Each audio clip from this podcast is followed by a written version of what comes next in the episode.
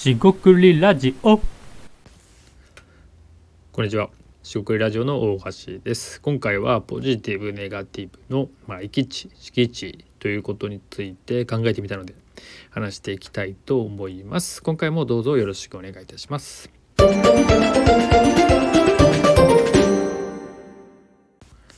はい、四国ラジオの大橋です。今回ですね、ポジティブとネガティブの、まあ、域地、敷地、まあ、どちらでもいいんですが、そのことについて話していきたいと思います。まあ、今回はですね、まあ、敷地、域地、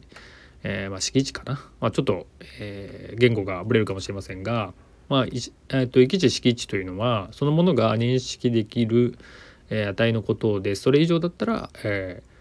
認識できるような意味合いです。でど何を言ってるかっていうとですね説明していきますとポジティブとか、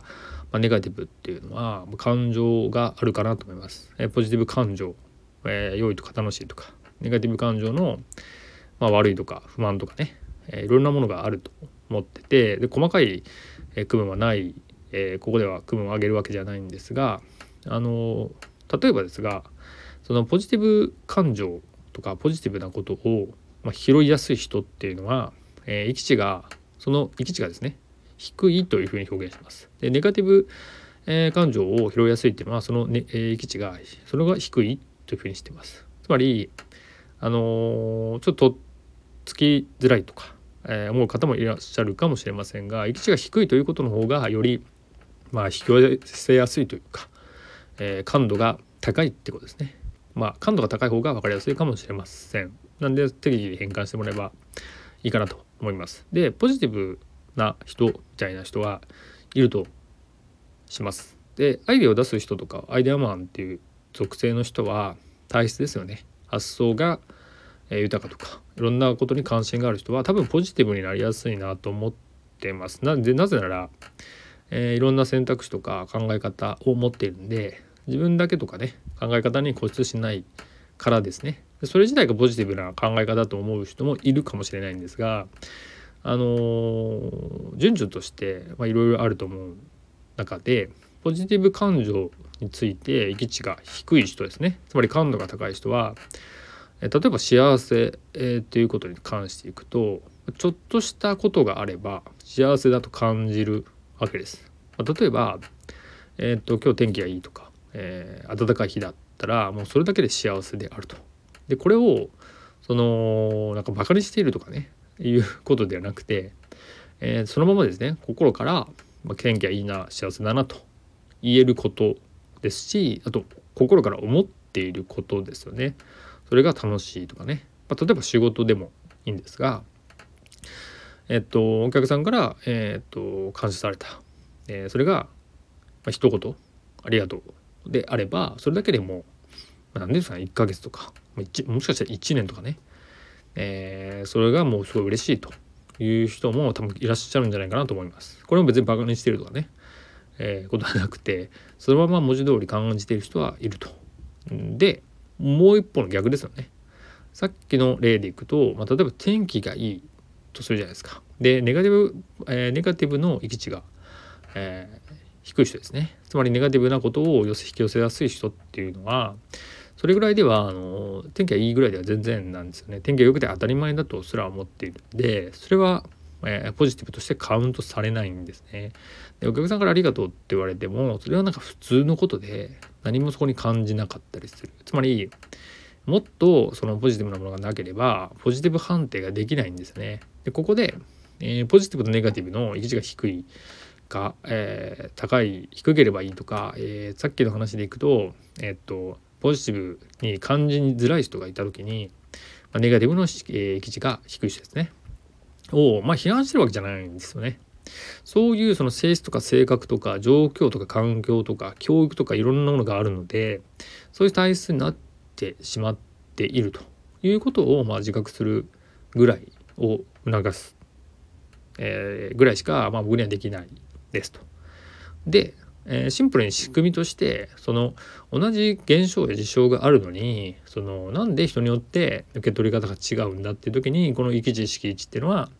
あ、一つのえ目安として使えるかもしれないです。つまり少なくとも、まあ、僕がいいと思ったことを、まあ、リスナーの皆さんがですね、誰もが聞いた人みんなみんながですねいいとも思わないでしょうし、まあ、逆も分かりますよね僕自身はどうかななんでそんな風になってるんだって思うこともリスナーの、え、人から見たらいやいや別にそうなってるの普通じゃないのとかねあのもっと違う視点があるというふうに言われる方もいると思ってます。っていう意味ではあの何か、え、こういう、え、傾向があるからダメとかいいとかっていう話でもなく、まあ、いいとかね話でもなくて、え、その行き地っていうところを見てみると、まあ、実は、え見えてくるとこがあるかもしれないなっていうところです。でですねそれを踏まえた上でじゃあアイデアを出すとか起業をするとかいわゆるそのリスクがあると思われているようなことを、えー、自分なりに分解して行動できる人っていうのはもうお分かりかもしれませんがそのネガティブなものを、えー、対して域地が高い。あすいませんね域地が低いですね、えー、感度が高い人じゃなくてポジティブの方に、感度が高い、え、傾向がある。傾向があるあくまでも傾向ですよ。えー、じゃないと、まあ、結構やれないんじゃないかなやれないんじゃないかなってことですね。うんとそれはシンプルに、えー、っと論理的に考えて、えー、このようにすれば次は決まってくるとか、えー、必ず売り上げが上がるとか、えー、必ずそのお客さんがつくとかね、えー、決まっていることがないんですよね。でそれを、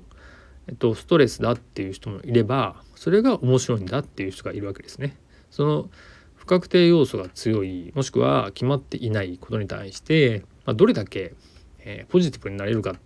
ネガティブになってしまうのかって言った方がいいかもしれませんがその不確定要素に対する、えー、感覚、えー、向き合い方ですよね、えー、が、えー、その人のまあ性格でもありますし体質とかね環境もあるのであの一概に言えないんですよね。だからネガティブだからダメとかねポジティブだからいいとかってことじゃなくてそのリスクがあるような、えー、企業行為っていうのがあるのであれば、えー、アプローチはいろいろあると思います。つまりポジティブな人だったらそこまでリスクに関して、えー、考えないわけじゃないんだけどそれなりに対応できる、えー、受容できると言った方がいいでしょうか、えー、耐え耐えるかもしれません。でネガティブな人だとそこを少しでも、え、和らげる必要があると思ってて少しでもそこをえー、っとリスクを減らしていく完全になくすことができないのでリスクを減らしていくことができれば、えー、別にネガティブな人でもね起業するってことも全然できるかなと思ってます。なんでそれは自分のですねそのリスク許容度とか不確実性に対する、えー、需要性といいますかどこまで耐えれるかっていうね、え、耐えれるかっていうのは別にそのあの我慢比べでも全然ないので